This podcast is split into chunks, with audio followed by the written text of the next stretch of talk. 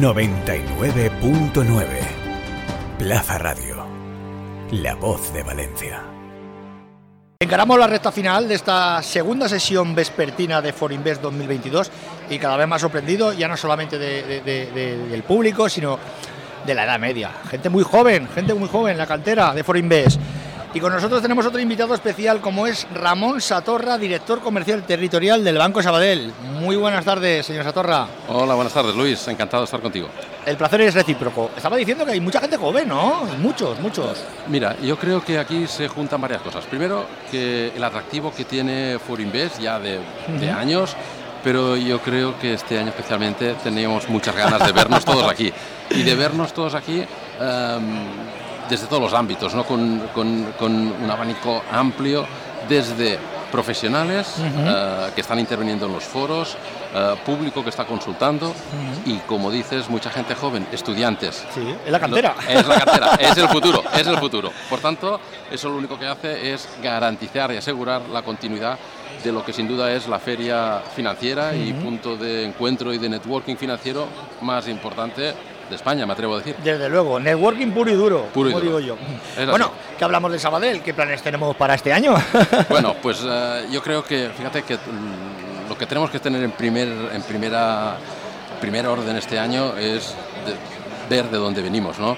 Venimos de una situación, y ya sé que puede sonar atópico, pero es la realidad, venimos de una situación muy dura debido a la crisis sanitaria, las consecuencias económicas que ha tenido y cuando parecía que íbamos a superar esto, pues se nos ha sumado em, bueno, una, desgraciada, una desgraciada guerra e invasión de, Ucrania por parte de Rusia que ha tenido mm, no comentaré porque está fuera de toda duda, una, ha supuesto una tragedia humana, humana dramática, una tragedia y, pero ha tenido consecuencias, consecuencias económicas pues, de, un calado profundo que se suman ya a la maltrecha situación de la que veníamos arrastrando por el coronavirus.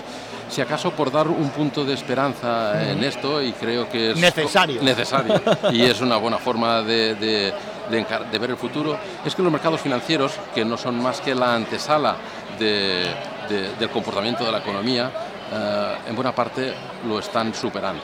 No, no eh, de una forma contundente y sólida, es decir, con mucha incertidumbre, con mucha volatilidad, pero parece que el mercado financiero está descontando que esta situación tiene que ser temporal, tiene que ser pasajera y que el impacto económico, del humanitario no hablamos, ya lo hemos dicho, el impacto económico está acotado. Por tanto, esta es la esperanza, la luz que veo eh, y que vemos a, a medio plazo. Sabadell se ha sumado a las iniciativas solidarias para el pueblo ucraniano. Sí, sin duda. Esto yo creo que es, es, es lo que corresponde ética y moralmente. No, vamos, no, no, no, se me ocurre otra manera de no hacerlo.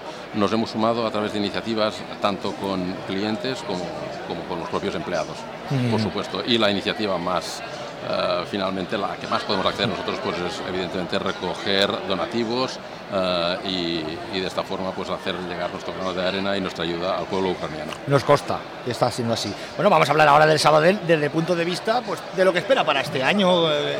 Eh, de los diferentes sectores en los que está trabajando. Lo que me quiera contar. pues mira, este año yo creo que, que dentro de, este, de esta recuperación que tenemos que ir alcanzando poco a poco, a medida que vayamos superando y consolidando la situación económica, yo creo que lo más importante, lo que generará más impacto económico, eh, o de lo que más impacto generará será pues, la llegada paulatina de los fondos de recuperación europeo. ¿no? Todo el mundo que ha pasado por aquí dice lo mismo. Y, yo, les pregunto, perdona que le corte, señor Satorra, ¿llegarán de verdad? Llegarán, llegarán, llegarán. Em, pero todos tenemos una responsabilidad, no solo para que lleguen, sino para que lleguen todos. ¿eh? Y se distribuya bien. Y se distribuyan bien. Entonces, yo creo que las bases están sentadas, los mecanismos eh, están fijados y regulados, eh, nos falta que entre todos seamos capaces. Seamos capaces de que, primero, en nuestra posición como banco, pues ayudar a las empresas a saber a qué ayudas pueden acceder. Las ayudas son muy sectoriales y, son muy concretas para diferentes para diferentes tipos de empresas. Por tanto, nosotros tenemos que ayudar a las empresas a decir de todo el abanico de ayudas que hay, cuál pueden aprovechar. Tenemos que hacer una labor de acompañamiento. posiblemente estas ayudas que ahora están llegando en forma de subvención, pues no sean suficientes para acometer la, la, inversión que quiera hacer la empresa y en ese sentido nosotros también tenemos la responsabilidad de cofinanciar Correcto. para que la financiación junto con la ayuda permita eh, pues el desarrollo que quiera hacer que quiera hacer la empresa y luego tenemos que también eh, poner un ojo a medio plazo y, y, ayudar a las empresas a establecer criterios de producción de, de, de, de, todo su sistema productivo y de todo su sistema de venta cada vez más sostenible y cada vez más respetuoso con, uh, con los criterios uh, medioambientales, sociales. Los famosos criterios SG, ESG, ASG. ASG, exactamente. Bueno, yo creo que la labor del banco en, en, en, para las empresas tiene que ser este acompañamiento. Acompañamiento, desde luego, uh, identificando ayudas, complementando las ayudas y luego ayudando, valga la redundancia, a que vayan progresando en criterios, uh, implantación de criterios SG, ver cuáles son los indicativos, indicativos claves, cuáles son los KPIs que hay que seguir para uh, precisamente ir abondando en todo esto. ¿no? Estamos hablando de un boom, el tema de criterios SG, o algo que ya es definitivo, que ha venido, que se queda y el que no siga esos criterios, que se olvide. yo me atrevería a decir que esto, uh, usando también el tópico, ha venido para quedarse. No se me ocurre que eso sea algo pasajero. Um, los criterios ESG tienen que ver con cómo vamos a dejar el mundo a las siguientes generaciones. ¿Cómo vamos a heredar? Por tanto, ética, moralmente y obligatoriamente debemos, uh, debemos atenderlos y, y, debemos trabajar en esa vía. Quizás el, el pero está en que no Uh, se trabajará en la misma intensidad en todas las partes del mundo. Está muy bien que Correcto. nosotros uh, y que Europa, que es el, yo creo el principal promotor de esto, esté, esté perfectamente alineada y, y, que esté empujando a que todos los países y empresas de los países vayan en esa línea, pero nada sirve si luego en otras partes del mundo sí, siguen señor. contaminando, sigue sí, habiendo señor. discriminación, sigue habiendo desigualdad, sigue habiendo todo lo que lucha los criterios de ESG. Por tanto, doble, doble motivo para impulsarlo para mejorar nosotros, dejar una mejor sociedad y una mejor uh, a, a, generaciones futuras, pero también hacer entender al resto del mundo que esta es la única manera viable de, de que como especie podamos seguir aquí. ¿eh? ¿China implantará alguna vez criterios ESG? No hace falta que me responda si quiere. Sí, perdón, sí. Si China va a implantar alguna vez criterios ESG ah. siendo un país tan encriptado. Bueno, pasa una cosa, fíjate, eh, es difícil de adivinar, ¿eh? es sí. difícil de adivinar, pero está claro que si la implantación de los criterios ESG um, ayuda a generar más rentabilidad a las empresas, eso será un bálsamo y ayudará a que sea así. Si no lo es, uh, será complicado. Nosotros tenemos un partner en, en, en la gestión de fondos, uh -huh. uh, la multinacional Amundi, que para fin de Mayor este gestora francesa en Europa. Exactamente. Que para final de este año todos los fondos de inversión que nosotros comercializaremos de Amundi, uh -huh. todos estarán gestionados bajo criterios ESG. -huh. Y eso ya nos da una pista. Amundi lo que dice es, si yo hago una gestión uh, en la que incorporo criterios ESG, tengo mayor rentabilidad que si no lo hago. Bueno, si tiene mayor rentabilidad es porque las empresas en las que invierte son más rentables.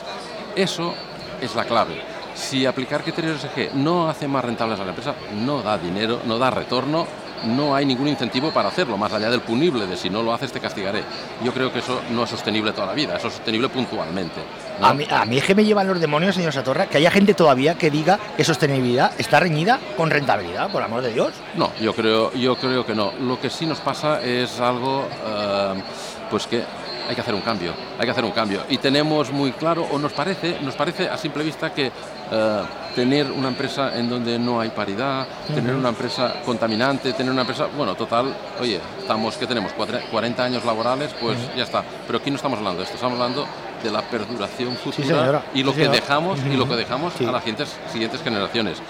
Y ah, por tanto, como esto lo estamos viviendo ahora nosotros en primera persona, creo que en algunos casos nos puede costar de entender, pero aquí es clave la educación que se les dé a las generaciones y está venideras. calando, está, y está calando. calando. Para las próximas generaciones eso será algo indiscutible. Claro. Una empresa que no siga criterios ESG no debería ser viable. que cala ese mensaje como calan estos móviles. Exactamente. Es, lo mismo, es lo mismo. Sí, sí, sí. Le quería preguntar también que eh, ahora estamos en un escenario que, va a cambiar con la llegada de los famosos 140.000 millones de euros. Usted me ha dicho que sí, yo veremos cuando llegan. Las cosas de Palacio van despacio, burocracia por llegará, ¿Van a provocar un cambio de la economía española como la hemos conocido como tal, donde las dos patas principales serán servicios y ladrillo? Em, pues yo creo que no, sé si deben cambiar esas dos patas. no digo que, cambien, pero, digo que, que, se, redefine, se rebalancee. Como, yo creo, exacto, exacto. Yo, yo, no sé si esas dos patas seguirán siendo las dos patas. Yo creo que la clave de esto está en, por supuesto, mejorar estas dos patas que decíamos, servicios y ladrillo, pero sobre todo empezar a abrirnos a, nuevas, eh, a nuevos eh, negocios, hacer pues eh, España un país mucho mejor comunicado, mucho más digitalizado. Es decir, eh, los fondos tienen que ayudar, y creo que esta es la filosofía por la que partieron, deben ser transformadores, transformadores para la economía del país y para la sociedad del país. Por tanto, no pueden ser fondos que solo transformen las dos patas, no, deben ayudar a, progresar otros, otras líneas de negocio que, oye, que, tiene todo el sentido que lo hagan para el desarrollo futuro del país. Pero yo se me ocurre una cosa, em, y, es que seguramente todo el mundo árabe productor, de petróleo ha sido un mundo que sabemos que en los últimos años saben que tiene petróleo, todavía hay tiempo para explotación del petróleo, pero han ido virando hacia, hacia más eh, servicios y hacia ofrecer turismo con sus limitaciones, no como lo entendemos nosotros, pero cada vez estos países están atrayendo más turistas. Es decir, han, han cambiado eh, porque han visto que el petróleo no es para toda la vida. Bueno, nosotros, salvando todas las distancias, tenemos un país con seguramente más horas de sol de Europa, ¿no? Y en un momento en el que estamos diciendo en que la sostenibilidad, en que los fondos deben ser transformadores eh, eh, y todo este discurso que estamos oyendo y que tiene todo sentido, pues seguramente debemos pensar que otros sectores, más allá del ladrillo y los servicios, son posibles. Y sin ir más lejos, y porque también está muy en boga y también estamos hablando con muchas empresas y muchos particulares, pues cada vez hay que eh, ahondar más en todo lo que son instauración e implantación de placas fotovoltaicas que generen una energía limpia, sostenible, duradera, del país de Europa que tiene más horas de sol. Yo soy ahora mismo el que está sentado delante de usted, señor Satorra, un gestor de JP Morgan o de BlackRock, por citar dos megagestoras, y digo, sí, sí, todo está muy bien, pero nosotros invertimos en renovables en 2012 y nos cambiaron nos cambiaron, nos modificaron las reglas del juego a mitad de la partida. ¿Cómo se explica eso? es que pues- hace falta seguridad jurídica. Es que la renovable ya vimos, lo que pasó con Zapatero. Es así, es así. Em, yo creo que la clave la, has definido, Luis. Cambiaron las normas a mitad de la partida. Eh, eso no puede ser y de hecho creo que, que situaciones de estas no deben repetirse. La clave, lo has dicho, es la seguridad jurídica en todos los ámbitos. Si no somos capaces de generar seguridad, jurídica solo, ya no solo en este tema, sino en todos, eh, en todos los ámbitos económicos, sociales, eh, tenemos un problema. Tenemos un problema. Última pregunta, están deseando que llegue la GAR y diga, venga, suben los tipos de interés. Ustedes han estado con tipos de interés negativos, recordamos, aquí es que los tipos no están al cero, no. los tipos están al menos 0,50 para la banca que tiene que pagar su pasta por tenerlo en la hucha, como le llamo yo, del Banco Central Europeo. Estarán deseando que suban los tipos de interés porque esto, esto no, lo recuerda nadie. Bueno, eh, eh, hemos vivido una situación absolutamente anómala que es de tipos negativos, absolutamente anómala, ¿no? Eh, el tipo de interés es el precio del dinero. Un producto que no vale nada, ¿no? Eh, pues eh, se puede hacer poco negocio con él. Y esto es así. Ya sé que a veces no es muy popular que un banco diga eso, ¿no? Pero, pero, pero nuestra materia prima es el dinero y el precio del dinero, sí, es negativo, no vale nada. Como no vale nada el dinero, pues tener que lidiar eh, en estas circunstancias de mercado ha sido complejo para Banco Sabadell y para la banca. y de hecho, y de hecho lo hemos vivido y lo hemos visto. Hemos visto y hablo en términos generales sin concretar, pero hemos visto muchos cierres de oficina, ajustes de plantilla. nosotros, sin, sin, digamos, que la banca, sin haber utilizado esa palabra, pero seguramente hemos vivido una reconversión industrial nunca vista, nunca vista. Ah, se han perdido en los últimos años, pero de largo, más de 100.000 empleos Y, claro, ¿esto en qué acaba repercutiendo? Pues acaba repercutiendo en que o cambiamos nuestra forma de hacer banca, y en eso estamos, en, digitalización, pero digitalización sostenible, porque si no generamos otra brecha, que es la brecha digital con la gente mayor, y eso tenemos que cuidarlo, o si no, el modelo tradicional de una oficina en cada esquina no es viable, no es viable. Lo que no era viable entre usted y yo era pasearse, por ejemplo, por aquí por Valencia, una calle y encontrarse oficinas con todos los respetos, ¿eh? de Galicia, de Extremadura, de Andalucía, de Logroño. ¿Por qué? Ganaban una, una o sea, eh, eh, concedían unas hipotecas para un proyecto inmobiliario, se hacían unas casas y amortizaban la oficina en dos años, pero explota la burbuja inmobiliaria y ¿qué pasa? Y se acaba y se acaba. Con todo respeto, Caja Rioja en Valencia, por ejemplo. Y reconversión, y reconversión del sector. No tiene sentido, es como si los de Valencia se van a, a, Las Palmas. Bueno, pues eso fue lo que ocurrió en un sector, en una época en que siempre había sido bollante, con tipos más o menos altos. Y bueno, las circunstancias han sido que al final el mercado, el mercado pone a todo el mundo en su sitio y nos ha puesto a todos en su sitio. Unos ya no están y, otros, los que estamos, hemos tenido que hacer ajustes y ajustes uh, notables. ¿Qué pasará con la subida de tipos? Y los tipos de interés, sí, perdón. Le iba a preguntar ahora también por el futuro de la banca. ¿Qué, permíteme que te diga, ¿qué pasará con la subida de tipos de interés? Pues hombre, siempre que... E, e, esto es lo de siempre, ¿no? Para uno llueve, para otro hace sol. Entonces, em, la subida de tipo de interés perjudicará al crecimiento económico. Eh, claro, y encarecerá, pues todos los préstamos y por tanto pues tendrá un impacto sobre el crecimiento económico, pero los particulares que quieran comprarse una casa se endeudarán y, será más cara la hipoteca, pero por contra aquellos que tienen dinero y que ahora em, aunque no quieran, si quieren rentabilizarlo, tienen que asumir algo de riesgo, pues eh, ya no será necesario. Entiendo que figuras como el depósito que ha desaparecido de nuestra oferta de productos o la letra del tesoro, o la letra del tesoro pues eh, volverán a tener su papel, que es un papel importante en una sociedad en la que em, el nivel de de, aversión al riesgo es alto. Queremos productos conservadores masivamente y por tanto, bueno, así es que la subida de tipos de interés beneficiará a los que tienen ahorros y perjudicará y encarecerá eh, la manta, o me tapo la cabeza o los pies. Eso es así. bueno, el futuro de la banca en general y de Sabadell en particular. Bueno, yo creo que, que, el futuro de la banca, bueno, hacer, hacer de adivino es una tarea compleja, ¿eh? compleja. Por tanto, no sé si me atrevo a decir cuál será el futuro de la banca. Yo creo que la banca es, igual que otro tipo de empresas, es una empresa necesaria, es una empresa que ayuda al crecimiento.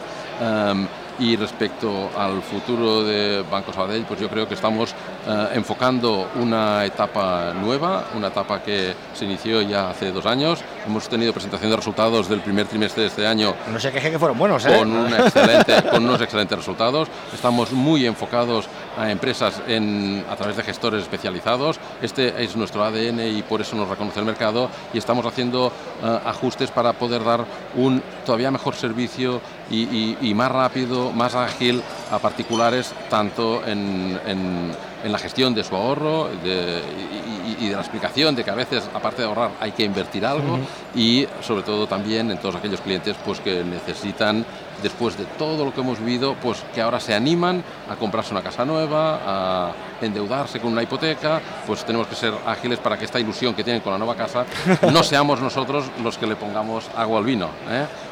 Pues nos quedamos con las palabras de Ramón Satorra, director comercial territorial del Banco Sabadell. Muchísimas gracias. Gracias, gracias a ti. Un saludo. placer.